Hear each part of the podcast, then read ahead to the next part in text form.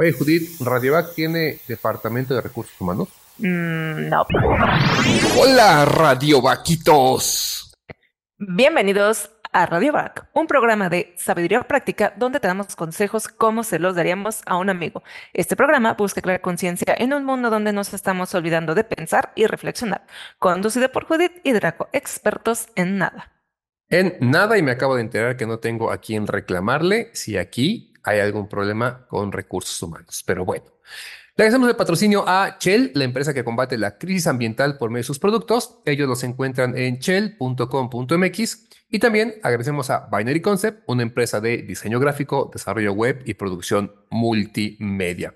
El día de hoy vamos a hablar de esto que es eh, de recursos humanos a gestión de talento humano, entender un poquito de diferencia, y por qué para las empresas es, es vital a pesar de que, al menos aquí en Latinoamérica y muy particularmente en México, mucho de esto pues se ha echado en saco roto.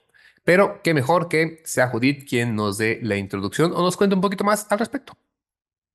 Bueno, pues la gestión, o también conocida administración de recursos humanos, ha experimentado una transformación significativa en las últimas décadas.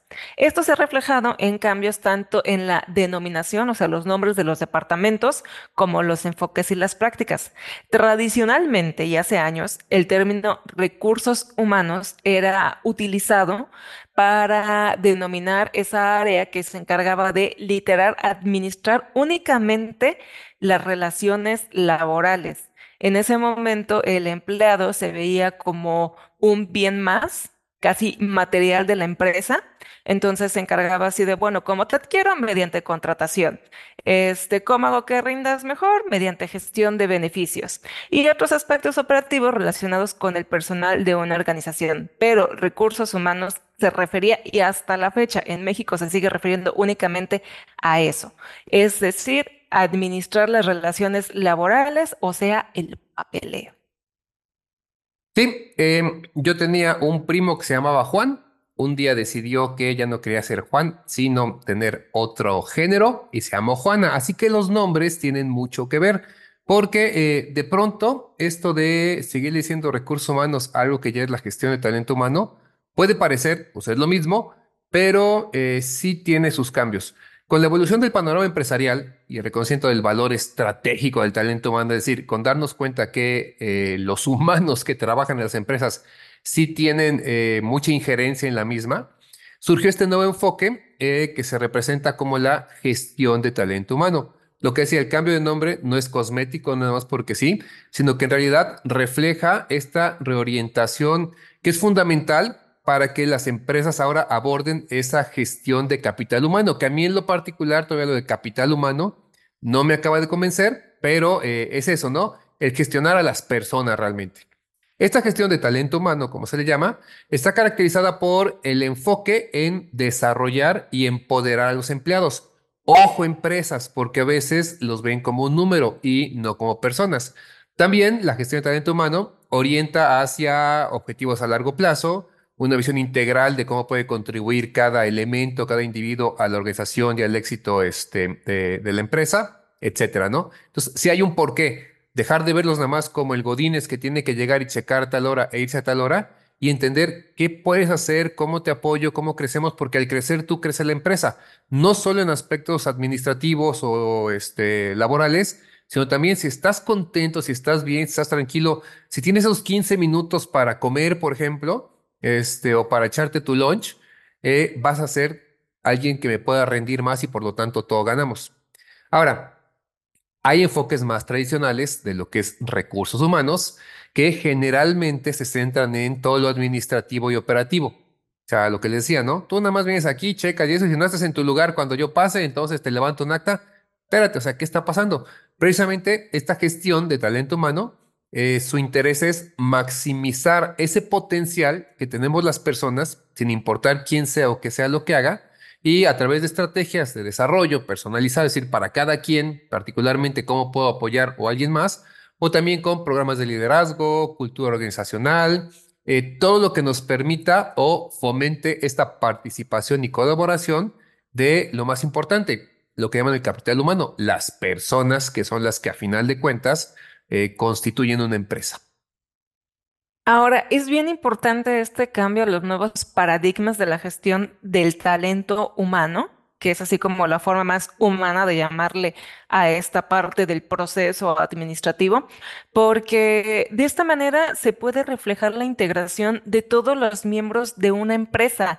Ese, o sea, esa gestión del talento humano, donde hay todas las características que acabo de mencionar, Draco, de que valoran al humano por sus talentos y por lo que es. Ese tipo de trato es el que sí hace que te pongas la camiseta. ¿Por qué? ¿Y cómo se ve reflejado esto? Pues finalmente, si te pones la camiseta, puedes estar trabajando en las mismas iniciativas de desarrollo y en la promoción de flexibilidad y en la responsabilidad individual, porque ya me puse la camiseta y ya sé que yo contribuyo para que la empresa, la organización, trabaje mejor, tenga mejor rendimiento, alcance sus metas y literal a todos nos va bien. Entonces, bueno, este, con este nuevo enfoque se destaca también superar las estructuras jerárquicas tradicionales, donde era nada más una cultura de poder y el jefe manda y todos los demás ya no. También se fomenta una cultura de transparencia y colaboración en la que todos los empleados se sienten valorados y comprometidos precisamente con el éxito de la organización. Sí, es un cambio de paradigma muy simple a la vez muy complejo, porque recursos humanos implicaba nada más eso, o sea, el decir, bueno, eres un personal, tienes un número, tienes tantos días de vacaciones, tienes estos derechos y estas obligaciones, y ya. Mientras que la gestión de talento humano es, ok, te entiendo como una persona, y con eso podemos eh, eh, hacer que crezcas en muchas cosas. Porque la pregunta que subyace sería, ¿y todos tenemos talento humano? Sí, todos tenemos talento humano en cierta medida. Claro, el talento humano eh, va a variar, ¿no? Porque implica habilidades, conocimientos, aptitudes y eso que nos hace únicos y que cada quien posee en mayor o menor escala, que pueden ser áreas como el trabajo mismo, ser muy bueno en tu trabajo, pero también ser muy bueno en arte, música, deporte, esa comunicación este, interpersonal, solucionando problemas y todo lo que tiene que ver. Y uno dirá, bueno, si yo estoy en una maquiladora de autos y yo soy el que instala el tornillo 723, ¿de qué me sirve el arte? La respuesta ideal, digo, este, inmediata, tal vez sería de nada. Pero si el arte te hace sentir mejor y hay un espacio en la empresa en el que tú puedes mostrar eso, o hay cursos para arte, o te dan una beca para arte, etcétera, entonces te sientes acogido en la empresa y dices, estoy trabajando en un lugar donde eh, sí soy visto como una persona y no solo como el empleado 27 que mete el tornillo 725, ¿no? Entonces es muy importante eso. Aunque el talento de algunas personas puede destacar más en ciertas medidas, en ciertas áreas, todos, todos poseemos talentos que nos hacen únicos y eso también nos hace valiosos. Eso es lo que nos hace personas a final de cuentas. Estos talentos se pueden desarrollar, mejorar, aplicar de muchas formas en la vida, porque hay que entender eso como empleadores y como trabajadores también. Pues somos personas, no somos un número, no somos nada más el número de empleado fulano. Y como tal tenemos que crecer ya debió quedarse atrás esa parte medieval y de este, revolución industrial, donde éramos solamente un trabajador que hacía algo y la persona no importaba y podía suplirse fácilmente por otro. La verdad es que a la fecha sigue pasando, seguimos teniendo estas famosas horas nalga que le dicen, donde no importa qué tan bueno sea así que hagas, si cumpliste tus ocho horas, tienes tu pago. Si en tres horas lograste lo que otros en ocho, tienes tu pago y no les importa, pero tus otras cinco horas tienes que estar ahí sentado. No funciona así. Está comprobado que eh, largas jornadas de ocho horas o mayores ya no somos productivos. A veces somos productivos en seis horas, pero tenemos esta eh, deformación cultural de no, son ocho horas. ¿Por qué? Porque así lo dice la ley. Nada más para que vean algo que me enteré el día de hoy. Eh, ya las empresas, supermercados, tiendas de conveniencia, etcétera, van a estar obligadas a darle a sus trabajadores un lugar donde sentarse. Por ley, se tuvo que legislar. Y aquí lo simpático es que uno dice, ¿cómo es que no existe una ley que le dé al trabajador la libertad de sentarse? O sea, y lo sabemos, ¿no? Una cajera en un supermercado puede estar 8 o 10 horas de pie, con todo lo que eso puede provocar problemas. ¿O cómo es posible que seas tan pinche negrero y que no te caiga el 20 que hay personas que durante 8 horas necesitan sentarse? Sí, porque también el baño es otra cosa que se les complica este, a muchos. Entonces es, no tomo agua para ir al baño y no tomar agua es algo muy malo. Entonces, eh, todo esto, ¿no? Entender son personas y que tienen que sentarse, por ejemplo, o que tienen algunas otras cosas. Y decía, eh, se me hace interesante y ridículo a la vez, ¿cómo es que no estaba eso en la legislación? ¿Cómo es que se tuvo que legislar? Mi pregunta sería es, ¿cómo es que alguien no te permite sentarte en tu Exacto. trabajo? O sea, porque nos ¿Qué tan ponemos a... Y hacer todas las cosas que te tienen que dar solamente porque es un ser humano, pues la legislación, va- lo que pasa, va a crecer, va a tener eh, párrafos, páginas, libros, algunos con cosas ridículas, como esto yo podría pensar como algo ridículo, que te digan tienes que darle este, a tu empleado tiempo y espacio y un lugar físico donde sentarse. Siento que algo que ni siquiera se tendría que decir. Pero bueno, sabemos cómo están las cosas y mucho de esto va de, precisamente, ya no somos o no debemos vernos como solamente un activo más de la empresa, sino como personas. Claro, somos activos, pero personas con sentimientos, con talento, con muchas cosas que pueden aportar y que en la medida que las cuidemos, haremos las cosas mejor. Ahora, tristemente, en la realidad mexicana, en este país tercermundista en el que vivimos, es muy difícil que todas las empresas apliquen esta gestión de talento humano, tanto en las organizaciones formales, que se entiende por organización aquellas empresas que sí tienen un fin comercial, el sector público, las cooperativas, como este, el comercio informal, porque el comercio informal es otro rollo completamente diferente. O sea, llega tú con una persona que está trabajando de manera informal y háblale de gestión del talento humano, te va a mandar directitito a volar. Entonces, sí, o sea, estamos hablando de cosas que son muy idealistas, que nos piden una visión muy avanzada de un México que la neta y triste y, dolorosamente todavía no estamos preparados, pero finalmente son parte de estas características que tenemos como tercer mundo, ¿no? Entonces, este, por mi parte, para cerrar, em, les diría que armemos una revolución para que nos traten más como humanos y pedir que en estas, en las empresas en general, en las organizaciones, también en las públicas, nos traten más como talento humano y pidamos más gestión de talento humano que recursos humanos. Pero tristemente, si pedimos eso, nos van a correr.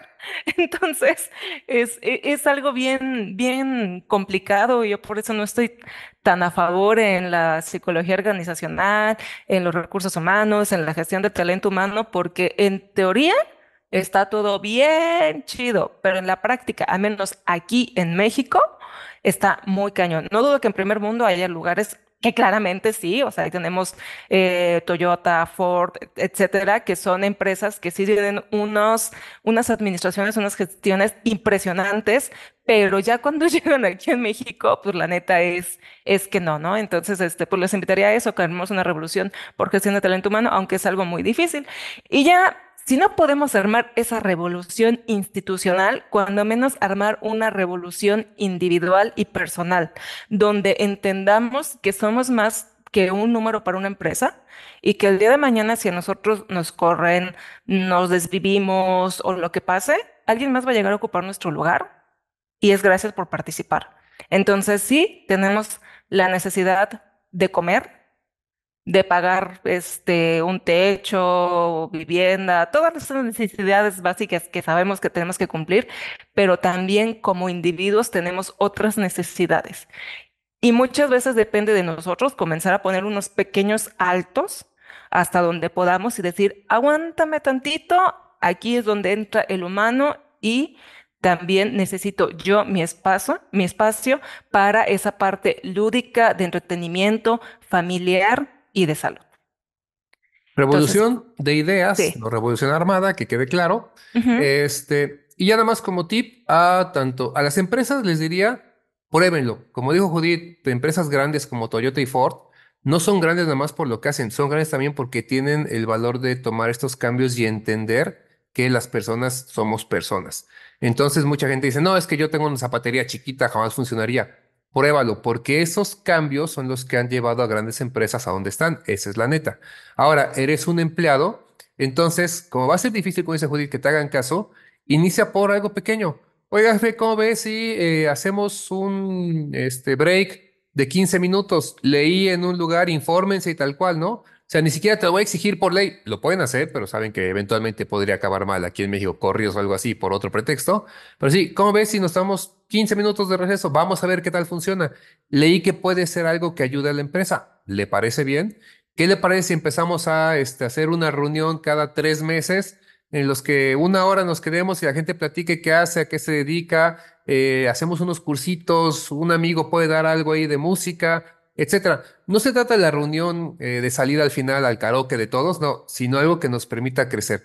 Empecemos con eso, cambios pequeños. No esperemos que el empleador sea quien lo haga porque nos quedaremos sentados, pero tampoco exijamos, ah, no, dame todo lo que están haciendo en Suiza, porque ahí es así y aquí la ley lo dice. Sí, pero eh, la realidad es otra, entonces desgraciadamente no funciona igual México que Suiza, así que tendremos que ir ajustando poco a poco. Y con eso yo cierro.